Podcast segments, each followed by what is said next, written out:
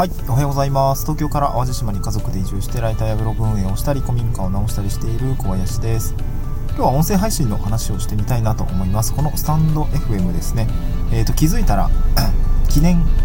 回数っていうんですか、記念回数というか、あのー、1000回の、1000放送が、えっ、ー、と、いつの、いつかの時点で、1週間前ぐらいの時点で達成をしております。まあ、パチパチパチということで、多分これが1005放送目っていうんですかね。まあ、多分ちょっと表で話している内容といくつか限定放送もあったりもするのでうん多分1005ちょっとになってるかなと思うんですけどもえーと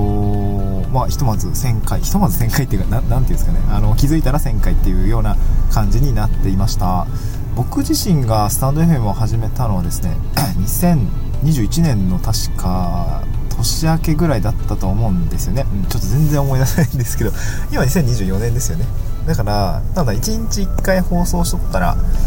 1000回ちょっとになると思うので まあ大体そんなもんだと思います、まあ、ちょっとね、えー、体調を崩して休んだりとかもありましたけれども一応3年間ずっと続けてきた感じです。えーと、1000回放送するってなかなかねかける10分だったとしても、えー、1万時間ですかね。1万分？1万分って何分なんだろう？はいちょっと収録を止めて計算してみました。166時間ですね。1万分。1000回かける10分1万分を、まあ、時間で割ると166時間ぐらい喋ってるってことですね。いやーなんか思いのほかすごい喋ってましたよね。まああのー、1000回ぐらい喋るとなんかこうだんだん話が慣れてくるよねって話をちょっとどっかでも渡したんですけど、まあ、ちょっと記念放送というか、あのー、節目のタイミングになったので、まあ、音声配信を始めて改めて良かったという良かったこととか、まあ、1000回やってみて変わったこと見える景色みたいな話をしてみたいなと思います。えっと、ポイントとしてはですね3つあって1つ目が、まあ、話すのに抵抗がなくなった。これが1つ目ですね。で2つ目が、えっと、話す仕事に抵抗がなくなったですね、まあ、セミナーだったり講演だったり、まあ、いろいろ話す機会、まあ、この音声配信もそうなんですけどいろいろ機会があると思いますがそういったものに、ま抵抗がなくなったよっていう方の話をしたいなと思います。で最後あの3つ目としては直接的なマネタイズみたいなものも、えー、スズメの涙かもしれませんがちょっとできるようになったという話ですね。はい。なので1つ目ですねからいきたいなと思います。まず1つ目ですけども話すのに抵抗がなくなったですね、うん。まあ、これは本当に自分自身でめちゃくちゃ実感しているところなんですけど人前で話すっていうことだったりとか、まあ、大勢の前で話すっていうことをですね、えー結構ある程度なんだろうな話すのに話す前の心境って結構緊張するなとかえー、どもっちゃったらどうしようかなとか飛んじゃったらどうしようかなっていうような感じって僕めっちゃあったんですよね。なのでめちゃくちゃ原稿を作り込むタイプの人でした。そう発表とかあったらしっかり準備をして質問とかはね結構そんなバッと答えられるようなタイプじゃなかったと思いますね、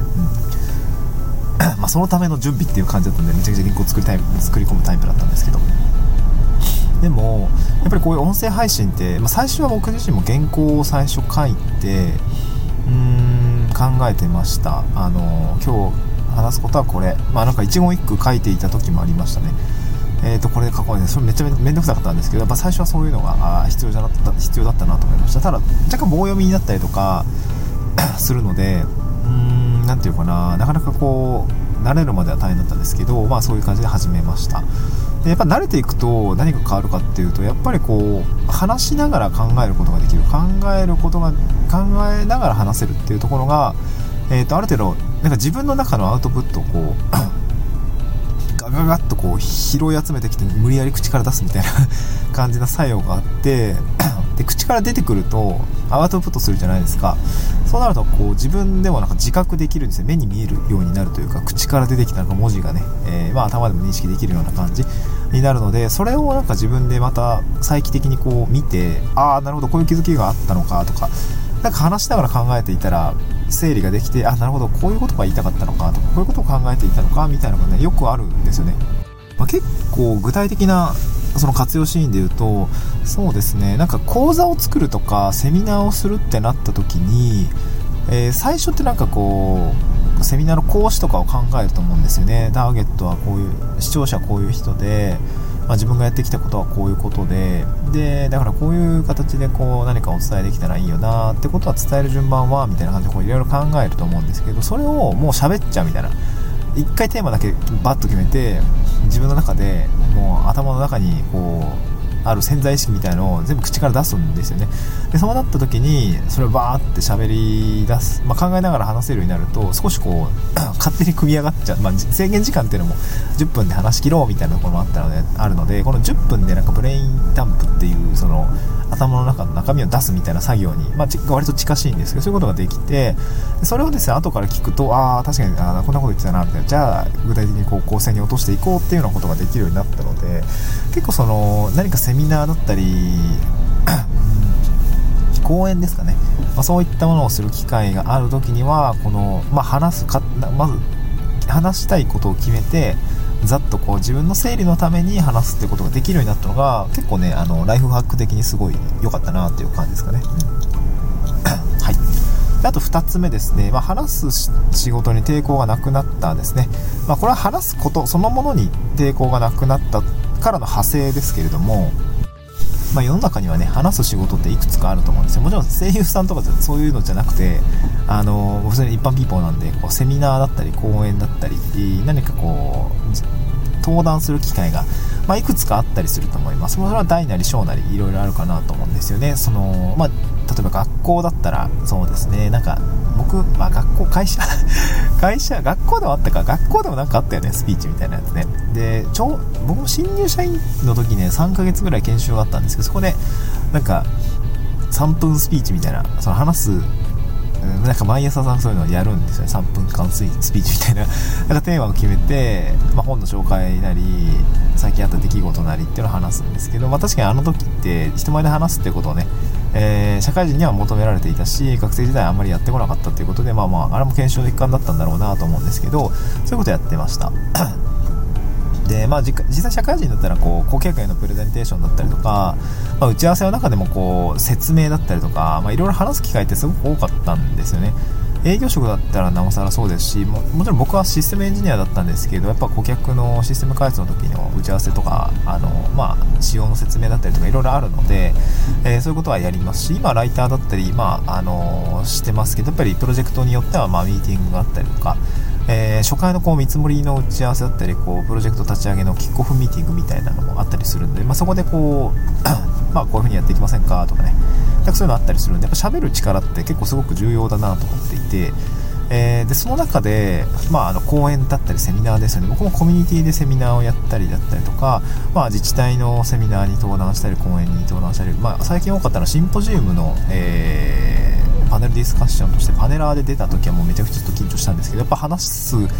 のに慣れていてよかったなと思います。まあ、突然振られるんですよね、ああいうのって質問とか 座談会とか、その、ファシリテーターの方から、まあ、このテーマについて話してるんですけど、こうこういうふうにどう思いますか？意見くださいみたいな感じで突然振られるし そういうのってあんまり打ち合わせしないですよね。いやー、ね、あんな大勢の視聴者の前で 聞かれるんだって思うんですけど、まあ、なかなか緊張しますよね。ってなった時に、まあ、そういうとこで、えー、まあ、話せる、まあ、自信みたいなのが一定数あればですね、割とこう、そんな心配なく受けれるというか、やりますやります、話す仕事ですね、やりますっていうような感じになれるので、まあ、それでね、いただいたお仕事だったり、それが収入になったりとか、あの何か、それをきっかけにまたこう、お仕事が生まれるみたいなことまあまああったりもするので、えー、音声配信やっていてよかったかなと思うんですよね。ま、話すのが上手だと、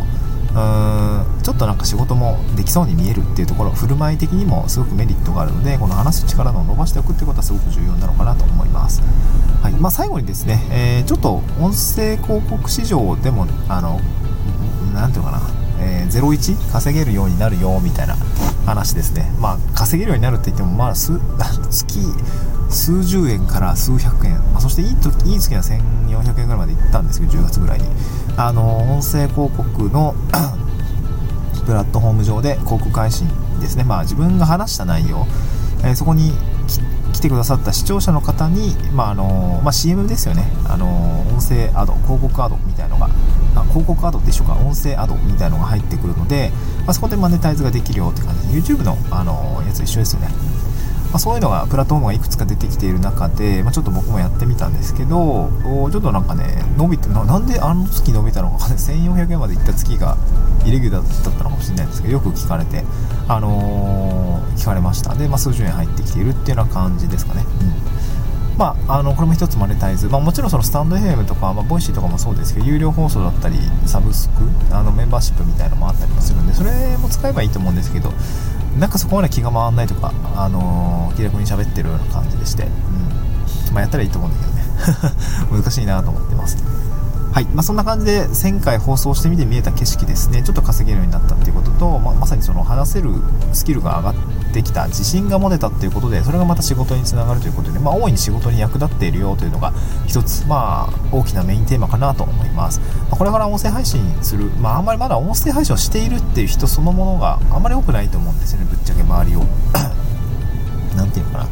見渡してみても。うん。なんかちょっとこうね周りに多分 YouTuber がそんなにいない自分の本当に身の回りっていうんですかね、えー、親族、家族、あとまあ高校の友達とか、えー、学生時代の友達とか、社会人、会社の中同期とかでやってる人は多分あんま多くないと思います。えー、まだ、まマイ,、えーと、マイノリティだと思うんですけどやっぱり今のうちからあ少しこう、まあ、人と違うことをやっておくっていうことが何か今後の、え武器になったりとかもちろんスキルアップにつながったりもするので、まあ、それもありなのかなというふうに思いますはい今日はそんな感じで音声配信をやってみたあやってみて気づいたことっていうんですね前回放送して分かったことについてご紹介させていただきましたえー、っと、ちょっと雑談なんですけど、妻がね、コロナになっちゃって、息子も多分コロナなんじゃねえかなって思っていて、で僕自身ちょっとなんか移りそうだなって気配もあって、ちょっとね、戦々恐々としています。仕事のね、調整がなかなか、うーん、大変ですね。っていうような感じでございます。ちょっと音声配信も、年末年始からね、インフルエンザだの、子供の発熱なので、全然もう仕事できてないですけども、なんとかね、朝早く起きて、とか夜、最近ここ最近のレッドブルの消費量やばいですね。もう眠くて朝早く起きてるから眠くなるのは当たり前なんだけどあでもね日中はもうこもりで見えあの仕事できないからさ、まあ、夜やるしかないんだけどいやーきついね。朝は眠たくないんだけどね。朝早く起きると日中めっちゃ眠いしそのまま夜ね1回ちょっと5分10分仮眠するとまだマシなんですけど夜までやろうとするとすっげえ眠くてもうレッドブル頼みですね。もう最近はああちょっとやばいですね。大学生のなんか修士なんか論文書いてる時のえー、感じの睡眠不足感ありますけどもまあ体調崩さずに頑張っていきたいなと思います。今日も聞いてくださってありがとうございました。